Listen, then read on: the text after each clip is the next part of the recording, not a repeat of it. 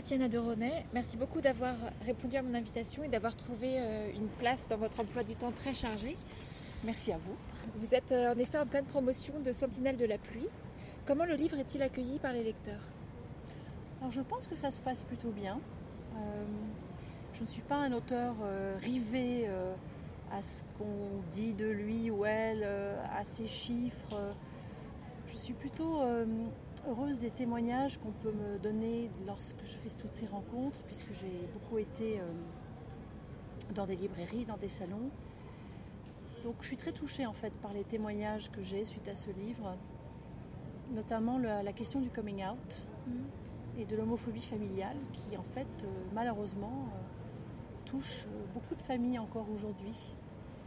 Et donc je suis assez bouleversée des confidences qu'on vient me dire dans ces manifestations littéraires ou du courrier que je reçois de personnes qui ont vécu des, événements assez traumatiques euh, dans leur vie. Ou alors tout simplement des gens qui me disent merci d'avoir parlé de ce sujet, euh, d'avoir donné un autre éclairage euh, et qui me demandent aussi conseil parfois. Donc c'est un, livre, j'ai l'impression que ce livre a touché plus profondément toute une strate de gens euh, au niveau de la famille, de l'émotionnel, euh, de tout ce qui est intime. Et d'ailleurs, c'est la première fois dans un de mes livres que je vais effectivement, à part peut-être dans Boomerang, dans quelque chose d'aussi intime et d'aussi personnel. Donc, euh, je ne m'attendais pas à ça et, je suis touchée. D'accord. Et hum, j'ai vu que ce livre avait été écrit en anglais, comme à peu près la moitié de vos romans, si je ne m'abuse. Comment euh, expliquez-vous euh, le choix de l'anglais pour ce livre-là? Alors ça c'est une question qui fascine les journalistes les lecteurs et les libraires. Euh, moi j'ai deux langues d'écriture en fait. J'ai une mère anglaise, donc un père français, et j'ai commencé à écrire des livres à l'âge de 11 ans, après avoir lu Daphné du Maurier. Et donc la langue d'écriture est restée assez longtemps l'anglais. Et puis, elle a switché, pour utiliser un mot anglais, au français je ne sais pas très bien pourquoi, vers l'âge de 25 ans. C'est dans cette langue-là que j'ai été publiée la première fois pour l'appartement témoin. J'ai continué à écrire en français. Et puis l'anglais s'est euh, remanifesté lorsque j'ai écrit Elle s'appelait Sarah, mais ce n'était pas du tout euh, un choix de ma part, c'est-à-dire que la langue s'est imposée. Et donc je me rends compte maintenant que les livres euh, s'imposent de même, c'est pas moi qui me dit je vais écrire en anglais ou je vais écrire en français. Mm. C'est un, mécanisme euh, psychologique qui doit être assez particulier, dont je ne connais pas parfaitement tous les rouages. Je sais que Mandalay Forever, par exemple, je l'ai écrit en français parce que c'était une commande. Il fallait que je l'écrive en français. Euh, donc j'ai quand même l'impression que ça vient plus spontanément en anglais. Mm. Et je suis bien incapable de vous dire pourquoi. Euh, mais je ne peux pas faire de choix d'une langue sur l'autre. Euh, je ne sais pas du tout si le prochain livre sera en anglais ou en français.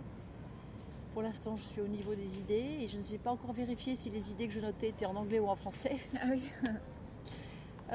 donc j'ai ce cerveau un peu hybride, on va dire, et que j'analyse pas tellement en profondeur parce que sinon, j'ai l'impression que je vais dérégler mon mécanisme interne. Hmm. Voilà. D'accord. Et vous parliez justement de votre prochain livre. Là, vous avez un tout nouveau livre euh, qui va sortir euh, peut-être à la rentrée. En octobre. En octobre, avec votre fille Charlotte, donc, euh, qui est photographe, Charlotte Jolie de René. Pouvez-vous nous en dire plus? Alors ça, c'est un très très beau projet.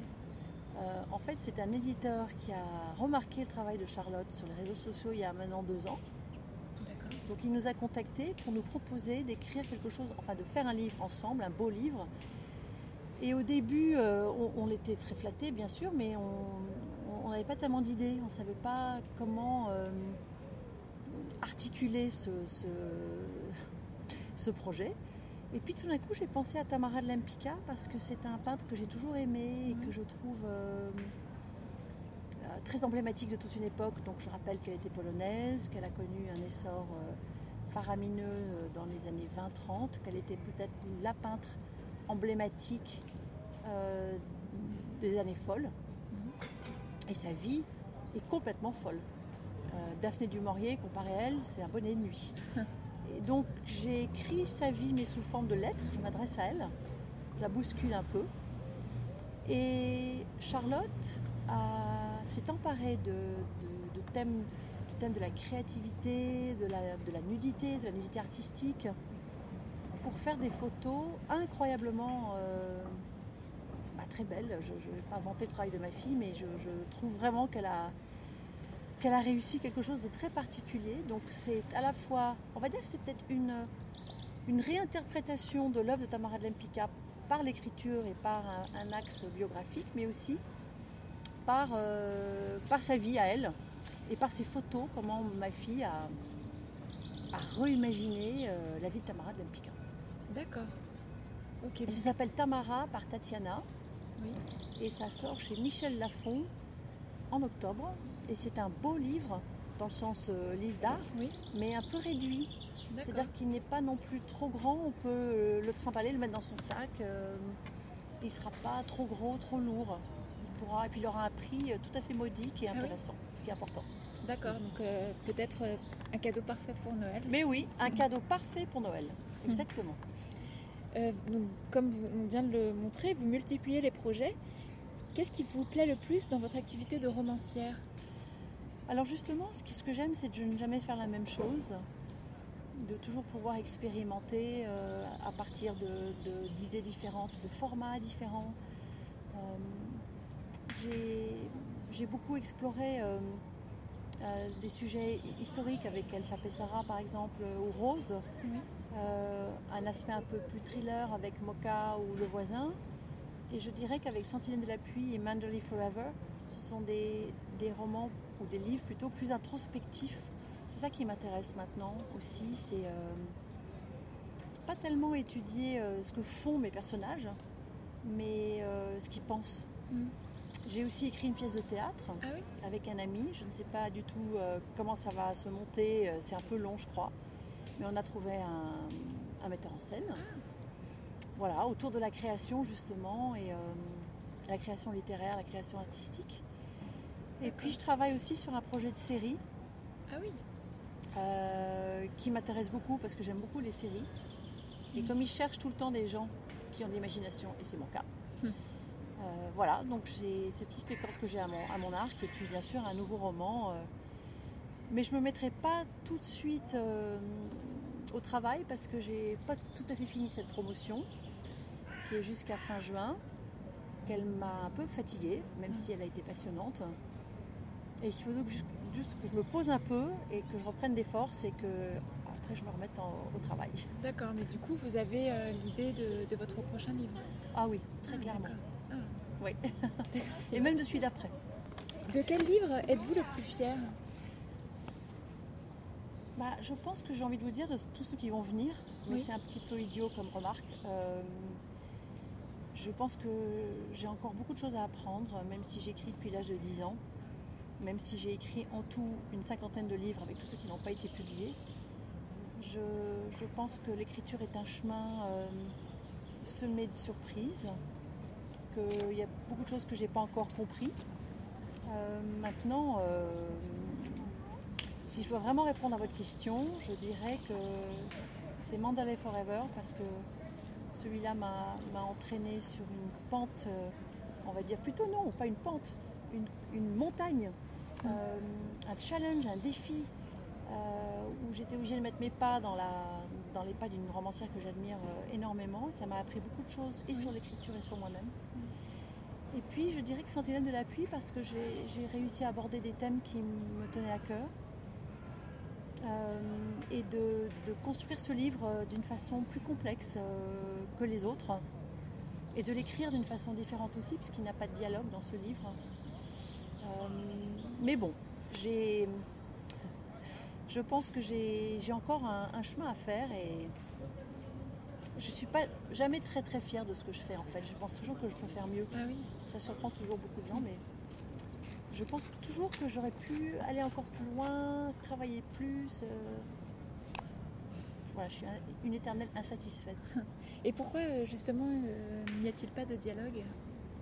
Parce que comme c'est un livre sur le non-dit, et que les personnages ont du mal à parler, il m'a semblé plus pertinent euh, d'étudier les mots qu'ils ont dans leur tête avant qu'ils les prononcent. Mm. Et donc c'est là où je, me suis beaucoup inspirée de ma chère Virginia Woolf et le stream of consciousness qu'on appelle le flux de conscience. Prenez l'exemple de Mrs. Dalloway qui va choisir les fleurs elle-même pour le dîner du soir et qui en même temps pense à tout ce qu'elle va vivre pendant ce dîner, à tous ces gens qu'elle va revoir, tous ces pensions passées qui ressurgissent, même si ce sont des choses qui ne se disent pas, parce qu'elle les dit elle-même, on est dans sa tête. Et dans mon roman, euh, il y a une scène très importante où mon héros doit parler à son père, et le lecteur, au fond, ne sait pas si mon héros parle vraiment à son père Mm. ou si euh, il ne parle pas, mais il- on a accès à tout ce qu'il pense. Mais ce qui est important, c'est que le père va réagir d'une certaine façon. Et j'aime bien que mon lecteur soit dans cette, euh, ce doute finalement, où il se dit, mais est-ce que Lyndon a vraiment parlé? Ou est-ce que c'est ce qu'il imagine qu'il dit à son père Ah oui. donc c'est vrai que c'est un petit peu audacieux de faire ça, euh, de jouer ainsi avec la, la réactivité du lecteur, mais euh, c'est ce que j'avais envie de faire. Et personnellement, j'aime faire réfléchir mes lecteurs. Je trouve qu'un livre qui est tout mâché, euh, cousu de fil blanc, avec une fin, une vraie fin où le rideau tombe, il y a écrit The End, ce n'est pas le genre de livre que j'ai envie d'écrire. Donc euh, voilà, j'ai envie de, de, de- de faire tranquillement réfléchir mon lecteur.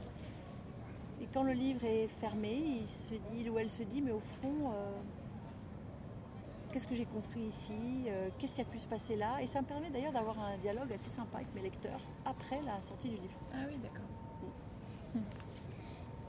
Euh, je voulais vous demander aussi comment vous étiez devenu écrivain? Euh, alors, euh, pour pas faire trop long euh, et pour pas pour pas es- essayer non plus d'être trop pompeux parce que ça sert à rien, mais j'ai su très tôt en fait. Je l'ai su à l'âge de 10 ans. J'adorais lire. J'avais une vraie passion de, de lecture. C'était très important pour moi la lecture et d'ailleurs ça l'est toujours. Euh, vous qui me suivez sur les réseaux sociaux, vous voyez que je parle plus des livres des autres que, que des miens. Mm. Et d'ailleurs, vous m'avez envoyé votre livre et je l'ai fait publier parce que je l'ai trouvé excellent. Donc, et j'attends avec impatience le second. Euh, mais en fait, pour revenir à ça, j'ai tout de suite compris que je voulais écrire. J'ai tout de suite compris que, que j'étais à la fois euh, poussée par un- une espèce de désir euh, d'imagination, de, de création. Et aussi en même temps d'avoir envie de m'enfermer dans un monde imaginaire où j'avais été la seule personne à avoir la clé. Mm. Mais j'ai vite compris qu'une fois que j'étais dans ce monde imaginaire, il fallait quand même que je fasse rentrer d'autres gens dedans. Parce que ça sert à rien de s'enfermer dans un monde et être écrivain, ce n'est pas s'enfermer, au contraire, c'est s'ouvrir. Oui. Donc j'ai compris ça, mes parents ont compris assez vite aussi et ont accepté ce choix. Ils m'ont pas dit mais non, euh, euh, ça sert à rien d'être écrivain, tu vas mal gagner, gagner ta vie, euh, c'est pas rentable. Ils m'ont poussé, ils m'ont écouté et donc euh, après il y a eu la difficulté de montrer son texte parce que pendant très longtemps j'ai écrit dans mon coin en montrant le livre à ma famille et à mes amis. Et puis il y, a eu, il y a eu quand même un moment où j'étais obligée de, de prendre mon courage à deux mains et d'aller chercher euh, un éditeur. Et ça, ça a été très difficile la première fois. C'était pour l'appartement témoin. Ah. Parce que j'ai eu plusieurs refus, assez cruels d'ailleurs. Et donc, euh, bon, il y en a un qui l'a voulu, c'était Fayard. D'accord. Et donc, c'est assez compliqué en fait d'être assez longtemps un écrivain sans public Mm. à part sa famille. Et a- ensuite, j'ai été as- assez longtemps un écrivain sans un très grand public parce que mes livres euh, n'avaient pas de succès. Vous en avez publié combien avant? Elle s'appelait Sarah? Au moins 8, Ah oui, d'accord. entre 92 et 2007. D'accord, et ça, on ne le sait pas forcément. Non, mais je le dis, hein. Oui. Euh, c'est des livres qui avaient un petit public. Je suis incapable de vous expliquer au fond pourquoi ça marchait pas. Euh, tout ce que je sais, c'est que ça me rendait malheureuse parce que ça m'a forcé à me remettre en question beaucoup, à me dire que peut-être que j'écrivais des livres qui n'intéressaient personne. Donc je me suis appliquée à, à vivre de ma plume par d'autres moyens, en écrivant des scénarios par exemple, en faisant des piges. euh, des traductions, enfin tout ce qui avait attrait à, à, à l'écriture. Et puis un jour, il y a eu la rencontre avec Héloïse Dormesson et elle s'appelait Sarah, ce qui m'a, qui m'a donné la possibilité de rencontrer vraiment le succès et mes lecteurs. Mm. Mais il y a eu l'après tout ça aussi. Oui. De bah, comment continuer après avoir connu un énorme succès. Comment, comment ne pas être paralysé par, euh, par cette espèce de tsunami qui, qui rentrait dans ma vie. Comment euh, ne pas euh, justement être comme Nicolas Colt dans l'enfant russe euh, qui lui attrape la grosse tête et, et passe sa vie sur les réseaux sociaux et devient incapable d'écrire. Mm. Et je me suis rendu compte au fait que finalement l'écriture en elle-même ne change pas que vous soyez publié ou pas, que vous ayez du succès ou pas, quand vous êtes seul devant votre page. Si vous commencez à penser à vos lecteurs, si vous commencez à penser à ce qu'on va dire de vous, c'est fichu Mm. en fait. Donc il faut redevenir la petite fille de 10 ans, dans le sens euh, rentrer dans ce monde secret que j'appelle Manderley, puisque Daphné du Maurier y rentrait aussi, mais toujours se permettre de d'expliquer aux, aux lecteurs euh, comment eux, eux aussi ils peuvent rentrer dans ce monde-là. Mm. Voilà, je crois que pourrait en parler plus longtemps, mais voilà, en gros c'est ça comment je suis devenue écrivain. D'accord. Merci. Bon, du coup, je voulais vous demander aussi quels étaient vos rituels d'écriture. Est-ce que vous avez euh, voilà, des moments particuliers, des endroits particuliers euh, Alors en fait, moi c'est très simple. Euh, Je ne peux pas écrire s'il y a un téléphone euh, dans la, dans la pièce ou Internet. D'accord. Mon ordinateur, je- j'enlève le Wi-Fi. Mm. Mon téléphone, je le mets dans la pièce d'à côté. Euh, je suis incapable de travailler sur un, un ordinateur où il y a tout de suite une notification. Ah oui. C'est pas possible pour moi. Mm. J'ai besoin de silence. C'est dur à trouver. Mm. Je supporte pas le bruit, je supporte pas le bruit des autres, je supporte pas la musique, je peux pas travailler dans un café, je peux pas travailler euh, dans un train, je ne peux pas travailler euh, dans un endroit où on peut me déranger. Mm.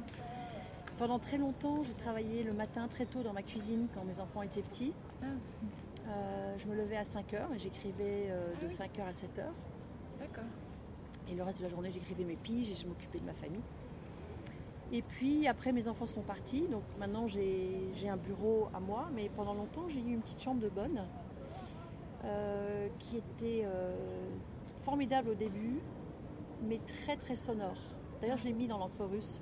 Hmm. Avec d'un côté un monsieur qui avait une vie sentimentale extrêmement euh, sonore. Oui. Et l'autre, une dame euh, qui était euh, au bord de, de- de la crise nerveuse et qui pleurait toute la journée. Donc c'était très compliqué pour moi d'écrire là-dedans.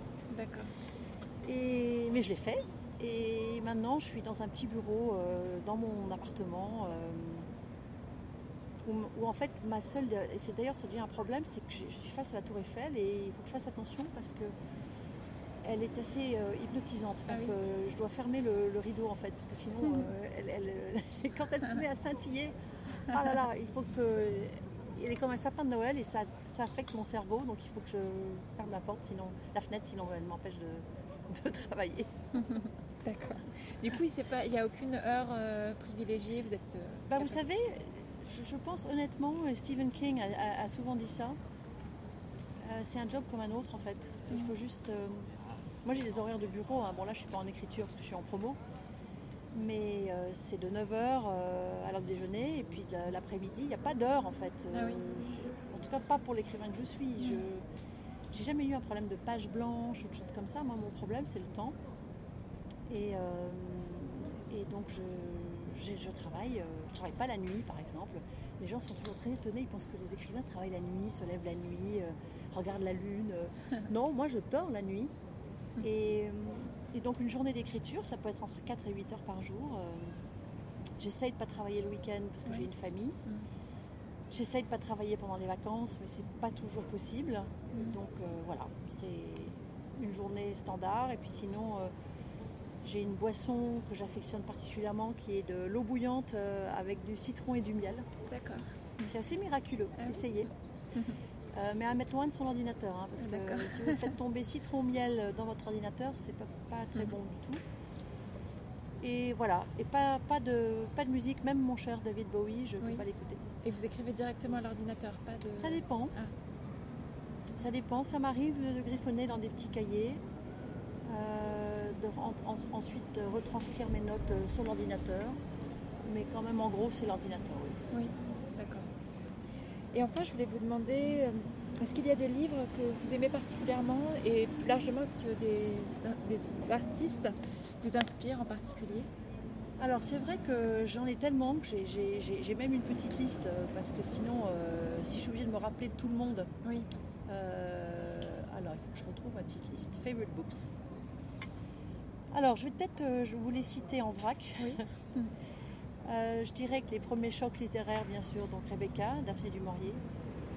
Puis Anne Frank a été très important pour moi, le journal d'Anne Frank que j'ai lu très tôt, qui m'a bouleversée pour les raisons qu'on sait. Mm. Euh, j'ai été très vite aussi inspirée par Edgar Poe et Oscar Wilde. Euh, c'est vrai aussi que moi j'ai surtout lu en anglais au début puisque je vivais en Angleterre et en Amérique, donc j'ai pas tellement lu au début en français. Mais à l'adolescence, quand je suis revenue en France, euh, j'ai eu un, coup de cœur absolu pour, pour Zola, qui est, mon romancier français préféré, je dirais. J'ai lu tous les romans Macquart, je les relus, je les relis. J'ai une petite préférence pour L'Assommoir, pour Nana, mais j'ai surtout une préférence aussi pour le premier roman de Zola qui est Thérèse Raquin. Que je conseille toujours parce qu'il est moins connu. C'est un roman euh, qui est vraiment un coup de poing, qui va dans une noirceur absolue. Il a été traité de littérature de bidet. Ah. Oui, pas très sympa par ses, ses adversaires. Euh, je pourrais vous citer aussi bah, Virginia Woolf, que j'ai découvert aussi à l'adolescence, euh, et Mrs. Dalloway, qui a été un livre très important pour moi et que j'ai étudié à l'université. Et puis bien sûr, Maupassant, notamment Une vie, que j'ai lu et relu. Puis les livres de Françoise Sagan. Je trouve que parfois on oublie l'intelligence et la poésie des livres de Françoise Sagan et son humour aussi. Mhm. Baudelaire, bien sûr, qui est mon poète préféré. C'est pas très original, mais j'aime le fait euh, que ce soit lui qui ait traduit Edgar Poe justement ah. euh, en français. Hmm. Et qu'il l'a fait merveilleusement. Ensuite, je pourrais vous citer euh, Henry James et Edith Wharton, que j'ai beaucoup aimé et que je relis régulièrement. Les histoires, les nouvelles de Henry James, comme les papiers d'Asperne ah ou le tour de l'écrou le tour de l'écrou, le tour du verrou, je ne sais plus. En anglais, c'est the turn of the screw. Donc, ah. euh, vérifier. D'accord. Après, je pourrais aussi vous parler de ma grande passion pour Patrick Modiano, qui m'a toujours accompagnée, euh, non seulement dans mes, mes, balades parisiennes, mais j'aime sa plume. Il a écrit Dora Bruder, qui est un livre très important, qui met en scène euh, une histoire vraie, une jeune femme qui est la... Enfin non, qui, n'échappe pas à la rave du Veldiv. Mm. Et puis euh, Ian McEwen, qui est un auteur euh, anglais que j'aime passionnément, qui lui aussi euh, va dans le noir et le non-dit. Stéphane Zweig. Laura Kashishke, qui est peut-être moins connue, qui est une romancière américaine que j'aime beaucoup. Et puis on va terminer peut-être avec Romain Gary, que j'ai redécouvert il n'y a pas très longtemps. Et en fait, je me suis rendu compte que j'avais lu Romain Gary trop tôt. Je l'ai lu pour la première fois à 25 ans. D'accord. Et je pense que je ne savais pas grand-chose de la vie à ce moment-là. Donc j'ai tout relu, Romain Gary. J'ai adoré. Merci beaucoup, Tatiana Merci à vous. Merci à vous. Et bon courage pour euh, la fin de la Merci beaucoup.